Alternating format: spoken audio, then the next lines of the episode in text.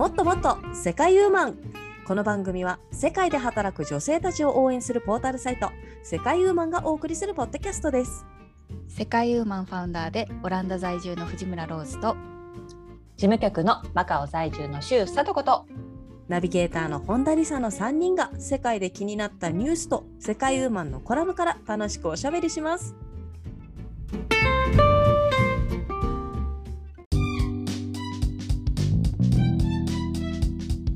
こんにちは。先日遅らばせながらトートバッグを作った本田理沙です。ローズさんと佐藤さんと今日も楽しくおしゃべりしていきたいと思います。よろしくお願いします。よろしくお願いします。しくお願いします。はい。遅ればせながらあったってことは、あはい。の、子供のバッグ？トートバッグ？そう。そう。あのごめんなさい、トートバッグじゃなくてあのレッスンバッグってやつですね。あの手提げはいはい。はい。うんうんうん。はい、本当はねあの4月の入学式というか新学期に合わせて作ろうと思ってたのがもう伸びに伸びてもう1ヶ月以上経って。もう生地は買ってあったんですけどはい生地は買ってあって、ミシンはあの実家から借りてきてでずっと置きっぱなし。すごいね。はい、えーでもそれ、うん。うん。ミシン持ってない人どうしたらいいの実家も自分のあ全然作んなくていいんですよ。あの買っていいんですよ。あ。はい。買っていいんですけどうんあの好きな絵柄がなかったりとかしたのでというかあの生地屋さんに行ったらあの息子の好きなカービィのやつがあってこれ作ってあげたら喜ぶかなと思って買ったんですよね。で、うんうんえ作ってなかったんでごい。はい、でもねやっぱねやったことあると覚えてるもんですね何十年経っても。すごい。いつやってたあのミシンなんて。家庭科？そうそうやりますよね小学校とか。家庭科のまだ覚えてるの？すごいね。いやもうね覚えてるよ絶対。でも私もそれ思ったことあるなんかすごい久しぶりにやってこうちゃんと通し方まあほら1番2番とか書いてあるけど書いてあるけど、うん、うん。そうねって言ってできたよマジか意外と覚えてる覚えてるんだなと思ったことあった覚えてた。すごい。ですね。なんでもうあのまあもちろんねなんかあのあ布の合わせ間違えたりとかして失敗したりとかしたんですけども、まあそれでもうん一二二時間かからないぐらいで作れましたから、やっぱりやっとくっていいなってはい思いました。ね日本の教育って本当にすごいよねすごい。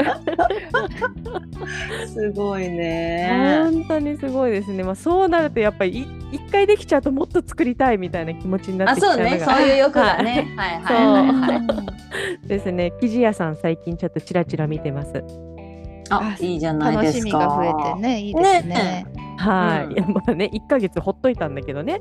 ミシンも布もほっといたのに。いやいやいや。いやいや、まあできる時がベストタイミングですから。うん。はいそうですよ。ね。はいその時にまたやりたいと思います、はい、はい。はい。でははい今回ニュースのご紹介はローズですね。はい、はい。えー私はですね今回えっ、とサッカーにまつわるニュースですおうん。ーサッカーはい、はい。ペレサッカーのペレご存知ですかね？あの伝説の、はい。ペレ氏の名前がポルトガル語辞書入り並外れた人物の意味というニュースです。わ、すごい。え？すごいねはい、うん。あのね、まあ、知る人ぞ知るサッカーのレジェンドペレ氏ですけれども昨年末に残念ながら亡くなってしまったんですけれども、うんはいうんは、えっと、元ブラジル代表ですねうんうんうん。の、えーペレ氏の名前がポルトガル語の辞書マイケルズに並外れた人物を意味する形容詞として収録されたそうなんです。すごい。形容詞になってる。はい、でこちらはですねペレ財団とスポースポーツ TV が今月初めスポーツ以外の分野でも敬意を表しその遺産を認識するために辞書にペレをというキャンペーンを展開したそうなんです。ほうほうはい、でその結果10万人以上の署名が集まって名前が辞書に入ることとなりました。でえっと辞書その辞書にはですね史上最高のアスリートと言われ並外れた比類なき唯一無二の存在とされ彼はバスケットボールのペレ彼は医学のペレなどとの例文が紹介された。おーなるほど なるほどね、なるほど。そういう使い方ね。はいはい。はい、うんえーペレ財団のエグゼクティブディレクタージョー・フラガ氏は辞書に名前が載ることはペレを永遠に生かす彼の遺産の非常に重要な部分だと述べましたとのことです。いやすごいよそれはだって辞書に載っちゃうってことはさもうなんかうん永久に残るじゃんその名前が。ね。ね、も本当ね、あのまあサッカー業界ではね本当にレジェンドで、もう、うん。あの例えばサッカー好きの親が子供にペレって名付けたりとかということは多分結構あると思うんですけれども、うん。サッカーこれはもうねサッカー業界だけでなくバスケット業界医学業界、ね、うん他の業界にもペレの名前がこう、うん。浸透するというかね広がる機い。会になって私も、えー、じゃあ、私もローズはローズはうん何何回で何回で。でね言われるようになんか目指したいですね。いやー。なっちゃって。すすごい。いいね。えじゃあもう JK とかあれでしょ「い。やすげえじゃんペレってる」とかいう感じですか？ああ早速早速使ってでしょる。きっと。うん。ね。すごいね。でも日本もね、なんか面白いのあったよ。あの、あそう。国語はい、あの、学習国語辞典、サッカー日本代表版っていうのがあるらしいですよ。へえはいまあちょっと、ちょっと違いますけれども、まあ、サッうんカーに特化した辞書があるみたいです。うんはい、そこにまあはやっぱり、確かに。ううんん、あの、サムライブルーとはとか、なでしこジャパンとはとか書いてあるみたいですね。あと、ロゴとかう。うんんあ、そっち系ね。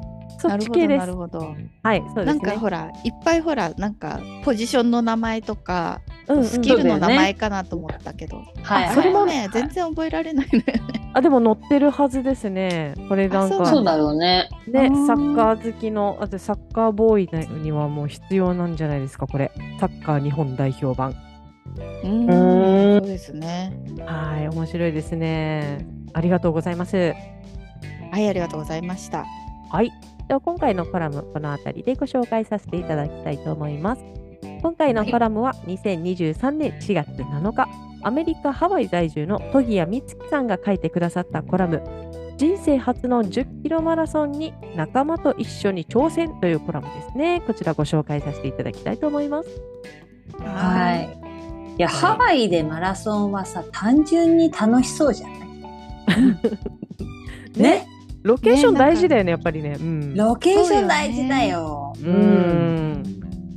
いいなぁこれだった思わず走りたくなるじゃんだってなんかさ旅に行ったとしてもさ、ちょっとハワイだったらわかる。私、あの、まだ子供生まれるば前に、ちょっと一人旅できるぐらいの、まあ、3日ぐらいの休みが取れそうだったから、どっか近場に一人旅行こうかなと思ったんだけど、その、一人旅の目的が何かないかなと思った時に、はいはい景色がいいところでちょっと走るっていう目的にしようっていう計画を、はい、立ててたんですけども、うんうん。ちょっと休みが頓挫してしまって結局行けず。はい。でもまあそういうのね、えー。できたらいいなと思ってたんですけどもねハワイなんかもう絶好の、ね、ジョギングいいじじゃないですか。うん。だってさあの有名なホノルルマラソンなんてさうん。普通に行きたいもんね。なんかだって参加人数もすごいでしょ日本から行ってる人なんてさホノルルマラソン、ね。本当だよ。だってさマラソンとか全く興味ない私ですら知ってるぐらいですからねホノルルマラソンって。そうだよね、うんそうそうそう。あれ多分時間制限とかなくてねいろいろあのわちゃわちゃやりながらやっていいんだねわちゃわちゃキャッキャうん。キャッキャしてる感じ。うん。待ってくれるの、私みたいに走れない人でも歩い 歩いて、うん。ほらあ時間制限あるとこほらもう片付けられちゃうでしょ、そうなんだよあそうんあれがうん。悲しいなと思って、うん。悲しいよ。悲しいけど多分ハワイはアロハ精神だからないと思うそういう。そうなのかな。いいですね、ん。えーでもやっぱりね、さとこさん、マカオマラソン出た経験があるじゃないですか。はい、うんはい、こういった大会ってすっごい朝早くないですか？早いよ。あのマカオマラソン、私はハーフマラソンに出ましたけれども朝やっぱり6時スタートね、早っ。うん、やっぱりさマラソンとか長距離はやっぱり街中を歩くじゃない歩くじゃない走るじゃないですか。そうするとやっぱり交通規制があの必要なんですよね。うん、だから日中とかやっぱりさあの交通状況が忙しくなる時間は避けたいなっていうところがありますよね。うん、それでやっぱり必然的に、うん、朝早く早朝スタートっていうところは多いんじゃないですかね。なるほどね。あとやっぱ真っ昼間だと暑いもんね。涼しい。そうなのよ。うん、さちょっと寒いぐらいが走り出すとちょうどよくなるから。そうそうそうそうん、そっか。それで言うとあのついね先月、うん。うん。ロッテルダム、私が住んでるロッテルダムでロッテルダムマラソンがあったんですけれどもまあ交通規制が結構すごかったですよ。う。あ、そう。ですか。3日間トラムが止まってましたから、3日間？あうん、なんかまあその週末同日あの、うんうん。まあ、違う人でうん。が走るらしくて、でもその前の日から確かもうクローズしちゃって、であと自転車でまあ車もねもちろんもう道路閉じてるので車は通らないし、自転車もやっぱりこう自転車用のところもこうかなり迂回をしなくちゃいけなくって息子こううんあのセントラルまで行くのにちょっと面倒だったって言ってましたね。あすごい。ね。じゃあもうきっちりね、なんかその準備して、うん大きな大会なんじゃない？じゃあ大き。な大会ですもう国際大会で、んそうだよね、きっとね。はいはいはいはい。ね、なんかだ招待そうだよ選招待選手とかいてね、めちゃめちゃ速い人絶対いるんですよね。そうそうでねまあ私もねライブでうんあのまあ、自分の住んでる町ですからこうどんな感じで中継されてるのかなって見てたら、やうん。っぱもう先頭集団はやっぱアフリカ系でしたね。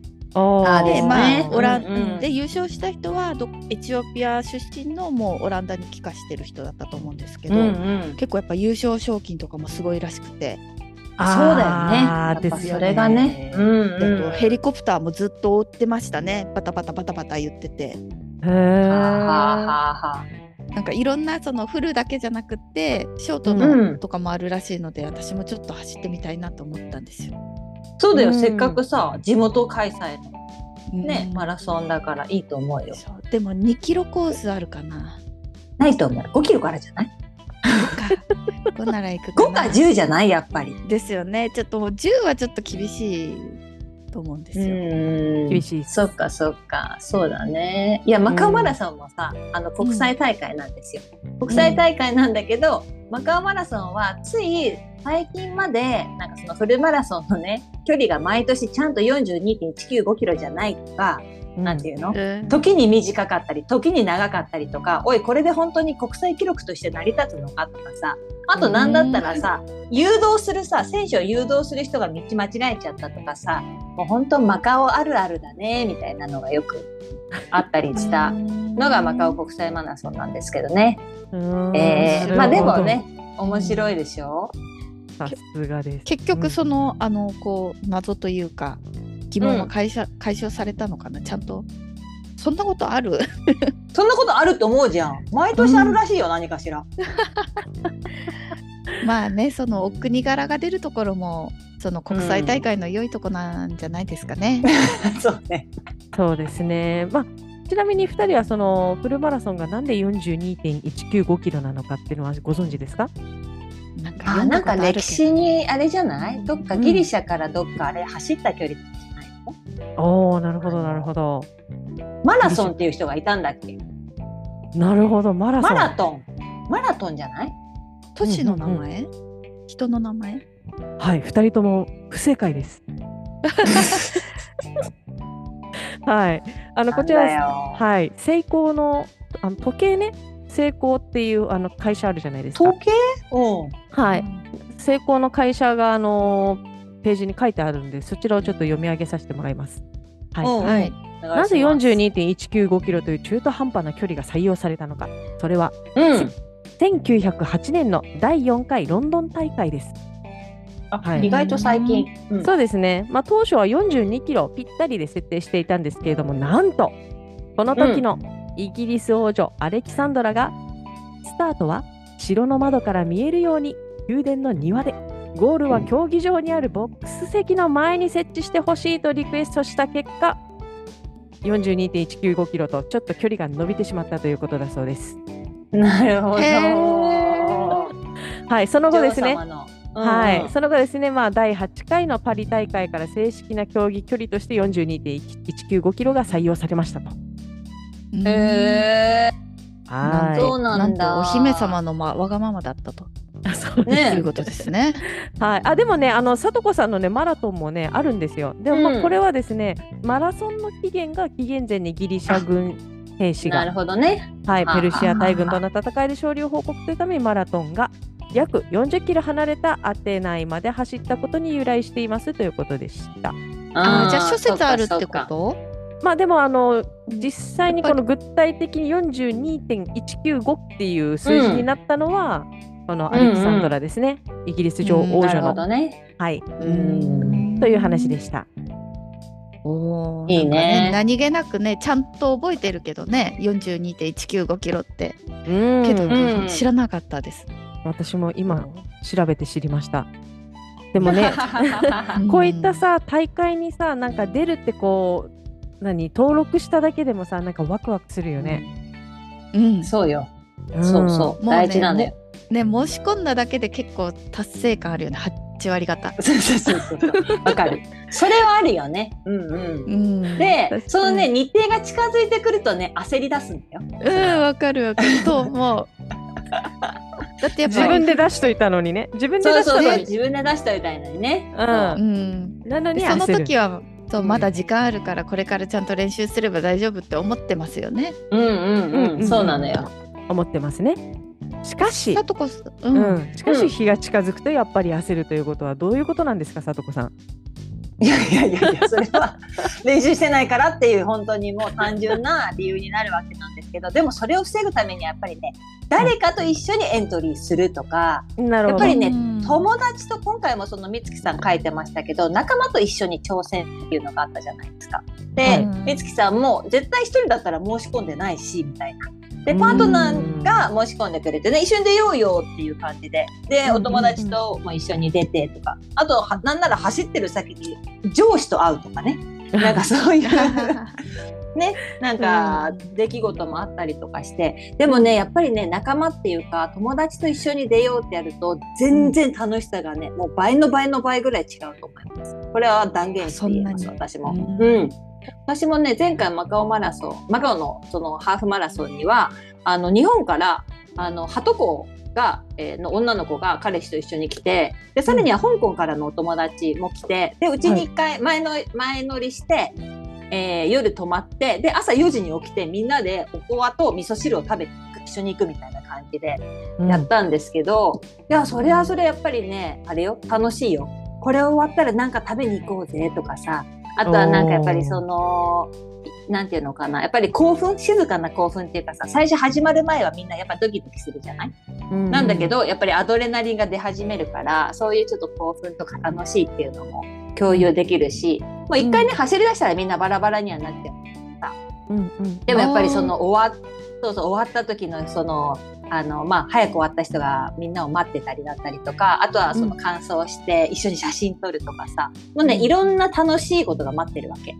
ううんんそっだかそっか。ねうん、うんやっぱ途中はバラバラになるんだね。全然なるよ。あなんかイメージ的にはみんなでこう頑張れみたいな感じであったけど 私その場合もあるかもしれなあいね、るある、うん、でも私絶対迷惑かけるからそれはちょっとダメだと思って、うん。やっぱりね走り込んでる人は全然走ってるから。でこうね、うんうん写真楽しそうなんですけど私はそこには参加できないと思ってたんですよ。あでもまあそれぞれだったら。うん。そうそう、うん。あっていいと思うんだよ。なるほどね。ーうんなるほど。だからそこはおすすめ。でやっぱりさ途中夜明けになってさ歩きたくなったりとかするわけよ。なので一人だったらさもうなんなら歩いちゃおうかなとかさ、やめようかなって思ってで実際歩くのは簡単なんだけど、仲間とやっぱりやってたりとかさすると、まあ、絶対さその前にさあ私どのぐらいで走りたいんだとかさ一応そのなんていうの高い目標とかを共有してたりするわけよね。あとは僕はなんか、あ完走できればいいとかさ、まあ、それだけでもいいんだけど、そういうのを前言っちゃった手前みたいのがあって、やっぱり諦めないで済むとかね、途中で。ここでやっちゃったらかっこ悪いとかいうのもあって、なんかそういうちょっとなんていうの？あの、自分を奮い立たせる、あの、要因にもなりますね。友達とか仲間がいると。さとこさんフルマラソンを完走したことがあるんでしょ？いやフルマラソンはないですよ。あハーフマラソン。ハーフか。あすごいね、ハーフでもさ。ね、ハーフでもすごいよね。いやそうよ。だってハーフは2時間なんだよ2時間はエンジョイアブルだけどさあのその倍よフルって。そんなにさずっとそうそうそうそう。いや2時間じゃ走終わらないれないで。終わらない。うん。いや私さっきちょうどちょっとそあの自転車屋さんに行ったんですよ。うん。ちょうどうちから1キロ弱ぐらい離れててで、うん自転車預けなくちゃやっぱいけなかったので帰りがね、自転車ないから。で息子はいはい。自転車だったから、じゃあ私走るわって言って走ったんですけど、うん。これ以上は無理って思った。まあ、いきなりは無理ですよ、さすがそうに、ね。よ。いきなりは無理よね、うん。うん。やっぱ少しずつ少しずつ。うん。確かに、でもうん。2キロ大人になってねあの子供の頃はほらあるじゃないですか。あうん。の長距離走が。はい。はいはいはい。の時はまあやってましたけど大人になって2キロ以上走ったことない気がする。うん。うん走れない。確かに。2キロは壁だと思うやっぱり最初の。あのねうん。あんまり長くなってくるとさ私だとね飽きるんだよね。なんかも飽きる。そうそう。なんかか何を考えながら走ったらいいんだろうみたいななんかもう頭の中がうん。空っぽに、う確かに、ね走る時。走れればいいそう。走る時ね。みんな何考えてるんだろさとこさん何考えてるんですか？ハーフマラソン走る時何考えてるんででも本番はねやっぱりアドレナリンとか結構脳内麻薬とかが出てほらターゲット決めて走るからさあのどれぐらいにゴールしようとか考えることを考えるっていうかねあれをペースを守って走るっていうのを結構一番体に楽なんですよそれが。同じペースで走り続けるっていうのが一番体に負担がかからなくてやっぱりスタミナが持つんですよね最後まで。うん。っていうのがあるから、まあ、そういうのを最初は考えてたりとかするけど別にね考えなくていいんですよ。でも、私がこの間その台湾のマラソンをね攻略するためにうあの学んだのはあのやっぱり脳内麻薬、まあ、その最初の興奮はアドアドレナリンだったりとかするんですけどやっぱりね、長期間あの長くペースを落とさないで走るには辛いとか痛いと思ったらさできないじゃない？あもうなんうん。かそれこそ飽きたとかもさちょっとネガティブな方になるとうん。走るのが辛くなるんですよ。うん。で走るのを辛くさせないためには幸せホルモンを出すんですよ。頭の中で。うん。うん。うん。でその場合はあのねやっぱり感謝。感謝をするっていう。だからもう走ってさ目につくものとかあるやない？はい。でさ例えばさ「あ詩が私を当てている。ありがとう」って思ったりとかあとはなんかさそういう。まあそういうのであのありがとうとか感謝の気持ちをあのやっていくとなんていうか本当に幸せセロトニンがいっぱい出るんですよ。なのであんまりその疲れたとかそっちの方に気がも持たないで、まあ、それでいくつか稼げたりとかするしあと本当にねあの足がやばいとか私もそれこそ小村帰りとかで足がつってつっちゃったんですよね。私も台湾マラソン、うん。台湾のハーフマラソンはいいペースで1 5 6キロまで走れてるでこのままだといけるあと5キロだしこのペースだとあ私の予定内2時間以内にゴールできるぞと思ってたんだけど16キロを過ぎて左足がまずガクンってなってビクンってあのそのさつる、はい。うん小村帰りの予兆があってでそれが定期的に起こるようになって、あやばいと思って。でうん。一応そのさ、なんていうの？あのポカリ飲んだりとか一応コールドスプレーをあの途中で取ったりしたんだけどであーやばいかなと思ってたら次はもう満を持して19キロで右足もガクンってなった。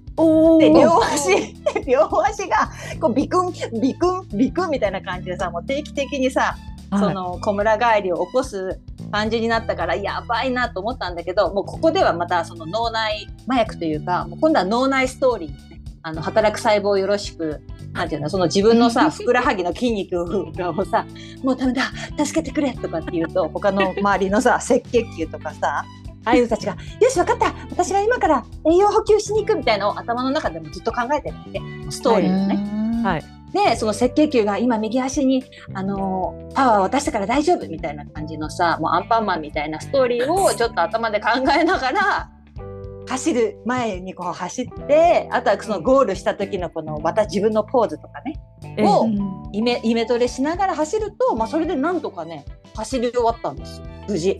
で面白いことに本当にゴールしたらねピタッとやむの。その小村帰りのあの痙攣げ痙攣が。そうなの？そうなの。だからねー脳内の分泌物はすごいよ。すごい、すごいし想像力すごいなって今思った。ねさんの。うん。うんこの質問してよかったよねなんか そうだね。すごい奥深かった。うん。そうなのようんいけるって分かった私もだから結局そのイメージトレーニングとか、まあ、その想像力とかね結構辛い思いは回避できるっていうのが私も学びでした。へあえ。ーでもそうだよね、まあ、マラソンとかに限らずこう人生を生きていく中で同じ出来事が起こってもこうね、こういう感じ方する人とこういう感じ方する人がいて、ん全く同じ出来事なのに全然違う体験になってるってことありますもんね。あるあるだ。から、ううんん、マラソンでもそれが使えるってことですね。イエスそうなんですよ。うんあいやできる気しないけどでも聞けてよかった。私はちょっと今それを聞いてうん2キロの壁が越えられそうな気がしてきたよ。いやそうだと思うよそうだと思うよ。やってみてやってみて。私はさ、うんあのマラソンじゃないけどジョギングするときにずっと夢を叶える像を聞いてて、それだとね、はいはいいはい。そ確かにそうよだってさその辛さにさフォーカスしなくて済むじゃん物語を聞いてたら。うそうそうそうそうね。そそうですねそうだね、うん。えみんななんか聞きながら走ってる人もいるんですか？マラソンって。いると思いますよ。私も音楽を聴きながら走ってますよ。あそうですか。あそれならでもね、リズムもねなんか一定のリズムでみたいな、そうそうそう。そうなんですよ。そうそう。だから本当に口は大きな口開けてあなああの走ってるとたまに虫が入ったりしますけど、うんね。でもまあ。そうそうそうそうたりしますけどまあそこはそれでねそうんっていう感じでペッって言いながらやってますけどね。えじゃあ、うん。iPhone は持ってるんですね。iPhone ですか？あはいはいやってます。あの腰に巻くベルトみたいなのの中にこうぴったりフィットフィットする形で入れてたりとか。うんうん。腰ね、なんか腕に巻いてる人はたまに見るけど、そうですね。みんな腰とかうんあとはベストとかじゃない？あの長い距離走る人はちょっと軽いベストにうんやっぱり途中の補給するさなんかそのジェリーとか、あとはいろいろうんまあ重くないものを入れてたりするんじゃないですかね。うん。へえ、いろいろ勉強になりますね。本当知らない世界です。これ。そうですね。だから、うん、憧れはある、すごくマラソンって。うん。ね。あと今回のさミッキーさんのコラムだとさこの赤ちゃんをね、ストローラーを押しながら走るっていうね、これなんかいいですよね、ママさんはなんかは走っちゃいけないのかなとか思っちゃったけど余裕で走ってますね、うん。うんこの。だってトップの、ってるね。このトップの写真見てみて、ストローラーどころか抱っこしてる人がいるんですよ、この人この状態で走ったのかな？えあねだって抱っこ紐とかじゃなくて普通の抱っこだよねこれね。ーねえ、うん、えゼッケンついてないよね赤ちゃんにはね。赤ちゃんついてないね。うんちょっと気になります本ね。当だね。確かに確かに。でへそれぐらいねこのスタート地点だと思うんですけどそれぐらいこうんううんいろんな年代で、うんが参加できる雰囲気があるんでしょうね。そうだね。うんすごいな、いいいいことですよ。うん、なんかこのね赤ちゃんがねストローラーに乗ってる赤ちゃんがこう眠ってるとかはまあほんわかするけどお菓子食べてるとか、YouTube の動画見てるとか。結構自由にして、はい。まあ、うん親は必死でね、こうこう走ってたりとかねするけどね。まあいいじゃないですか。風が当たって気持ちいいんじゃないですか。ねえ、うんうんうんそれこそ赤ちゃんは何を考えてるんだろうね。ほらうんいつも押される速さとは違うじゃない？多分、うんうんうん。練習の時もやってんのかな？えなんかでもアメリあ、カとそうかもしれかない。そう、うんアメリカとかいますよねなんかストローラーをしながらジョギングしてる人とかね。わかるそうそうわかる。走走る用の専用のやつがあるもんねタイヤがしっかりした。あーなるほどね。じゃないとね危ないもんね。うんねそうねそうねそっかいや今思い出したけどさあとあれよ、沿道のね応援してくれる人たちのね力もすごいパワーになるのよあそれそうなの？聞いたことある。なるようんうん。沿道の応援ねアムステルダムがすごくなんかフレンドリーでいいんだって。うーんそうなの？はい、なんか知り合いで、まあ、ヨーロッパのこうたまに走りに行ってる人がいるんですけど、アムステルダム良かったって言ってました。へえねなんて言ってくれる？あなたは最高よとか言ってくれるのかな？そうなんかすごい言ってほしいわかる。なんかいろんな人がねすごい応援してくれるって言ってましたよ。そうなんだよ、そうなんだよ。でさ、みんなハイタッチとかね、手を出してくれると、こっちもさ、疲れててもハイタッチしたいわけ。でさ、その人、その人たちの縁、なんて応援してくれてる人たちの前ではいい格好したいわけよ、やっぱり。だからさ、ちょっと背筋も伸びるしさ、ハイタッチもしたくなるし、あとね、マカオマラソンで思い出したけどね、一番辛いさ、20キロとかのところにさ、ちっちゃい女の子がね、それこそマリオの、あの、うん。キノコあるやん。はい。キノコの絵を、そうそう、こう、大きく描いたキノコの絵を持ってて、ここにタッチしたらパワー出るよって書いてあって、えー、可愛いでしょ？私はわざわざこうみあの横切っていったもんそれをなん タッチするために。ううん。んそうだったんだそうそうそううんはいだからねいやお沿道の応援はねあれをばっかりならないわよ。あれすごくパワーになるから。だったんだ。もうもう歩くかなと思った瞬間に頑張れって言われたら多分走れますよね。そうなのよ、うんそうなのよ。止まれないのよそこじゃ。そうだよね。ハイタッチとかされたらさしんどい顔とかできなくできなくてさ、めっちゃ笑顔で。そうそうそうそう。そうなのよ。そうだよねか私もなんかうん10キロ走れそうな気がしてきたな。いやそうよから練。習したら来年ね。うん。ね結構あの調べてみたら日本のマラソン大会もめちゃめちゃあるんですね。ほぼ毎週やってるでしょみたいな感じうんそうじゃない。びっくりした多いイメージがある。むちゃくちゃ、まあ、もちろんね夏はさすがに少ないんだけど、うんうん。もう毎週毎週毎い週やそうよ。うん。毎週34大会ぐらいあんのかな？すごいですね。あるよね。うん。5月だからマランソン人走も多いよね、うん日本も。あうんそうなんだ。うん。あ北海道とかいいですね。いいね。あいいね北海道。うん北海道もいいですね。そうそう。そうよ。多分今ね、地域の振興とか地域を盛り上げるためにマラソン大会開催するところもあったりとかして、だからそのエイドって言ってさ、そのまあ給水所のところにやっぱり本当に水とかポカリとかそういう栄養ドリンクだけじゃなくて、その地域の名産の例えばさ、ちょっとうどんを一杯分とかさ、まあ、いろいろ本当に食べ物、一口で食べれるものとかも置いてるとことかも結構あってね、いいあれですよ。もうねなんか趣向を凝らした。うん。うん、なんか町おこしみたいなね。そうそうそう、そうそう町おこしマラソンいっぱいあると思う。んうん、聞いたことありますね。なんか茨城だったっけ？なんかあのマラソンの時メロン出るんですよね。いい。メロンでよかった納豆かなってメロンいい。思ったけど。あいや、納豆は 乾く口が。やめて口が乾く。まは出そうやけどな、納豆確かに。うんでも口が乾く。メロンの方がいいよねやっぱり。うん、そうだね。メロンの方がいいかうな。ん、どこだったか聞いたことありますね。あご当地もいろいろありますね。うそう。はい。そうなんですよ。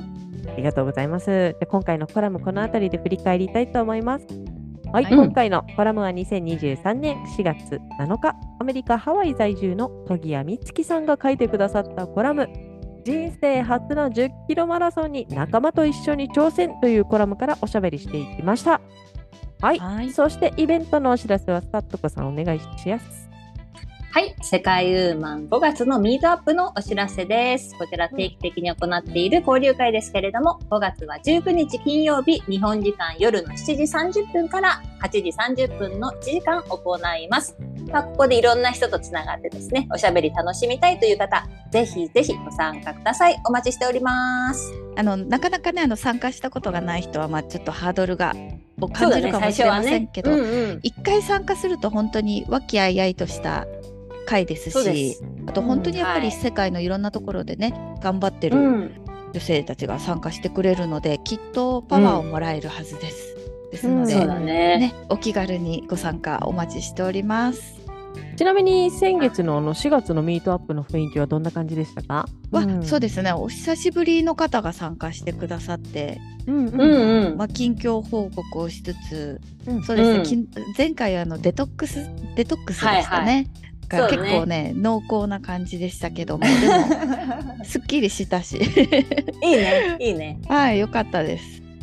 いいですね。じゃあ、はい、今回も5月のミートアップご参加はい、お待ちしておりますので、詳しくは概要欄のリンクをクリックしてご確認をお願いします。そして最後に、はい、今回も回答募集中の質問がございますので、こちら発表させていただきたいと思います。今回の質問は、あなたにとっての童謡といえばこれは何という質問ですね。はい、あなたにとっての童謡。童謡いっぱいあるよね、でも。ねやっぱりこね。ね子供の時に覚えたのって忘れないよね。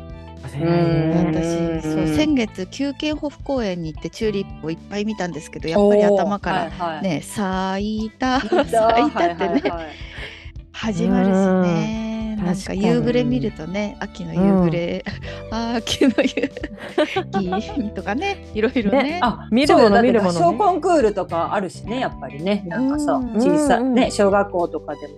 うん。あ。とね子供じ子供子育てしてる時に覚えた英語の童謡とかもね。かっこいい。覚えてる。ですリね。ンゴ見たらアップルの歌が始まる私。アップルの歌？リへえリンゴは赤くてうん。丸くて、なんか一日たなんか健健康になるみたいな歌ですよ。へちょっといいう気分になりますリンゴをね。あの、ううんちの上司は毎,、はい、毎日3時にリンゴを食べるんですよ。へえでそれを見てたら私も食べたくなって、うん。うん。翌日持ってったりするんですけど、そはいの歌がちょっと頭の中で流れたりね。確かにね。うんうんいいじゃないですか。いうぐらいね大人も子供も大切な童謡あなたの童謡を教えてください。はい。こちらですね、はい Twitter や Instagram からのコメント欄にですね、ご回答いただければと思います。お待ちしております。お待ちしております。それではここまでのお相手はナビゲーターの本田理沙と事務局の周佐とことファウンダーの藤村ローズがお届けしました。ありがとうありがとうございました。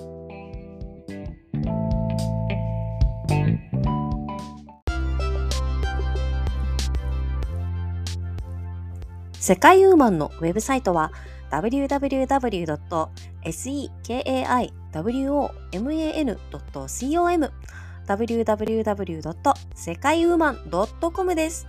エピソードの概要欄にも URL を記載しています。取り上げてほしいトピックなどございましたら、世界ウーマンサイトのお問い合わせフォームからお寄せくださいね。それではまた次回をお楽しみに。最後までお聞きいただきありがとうございました。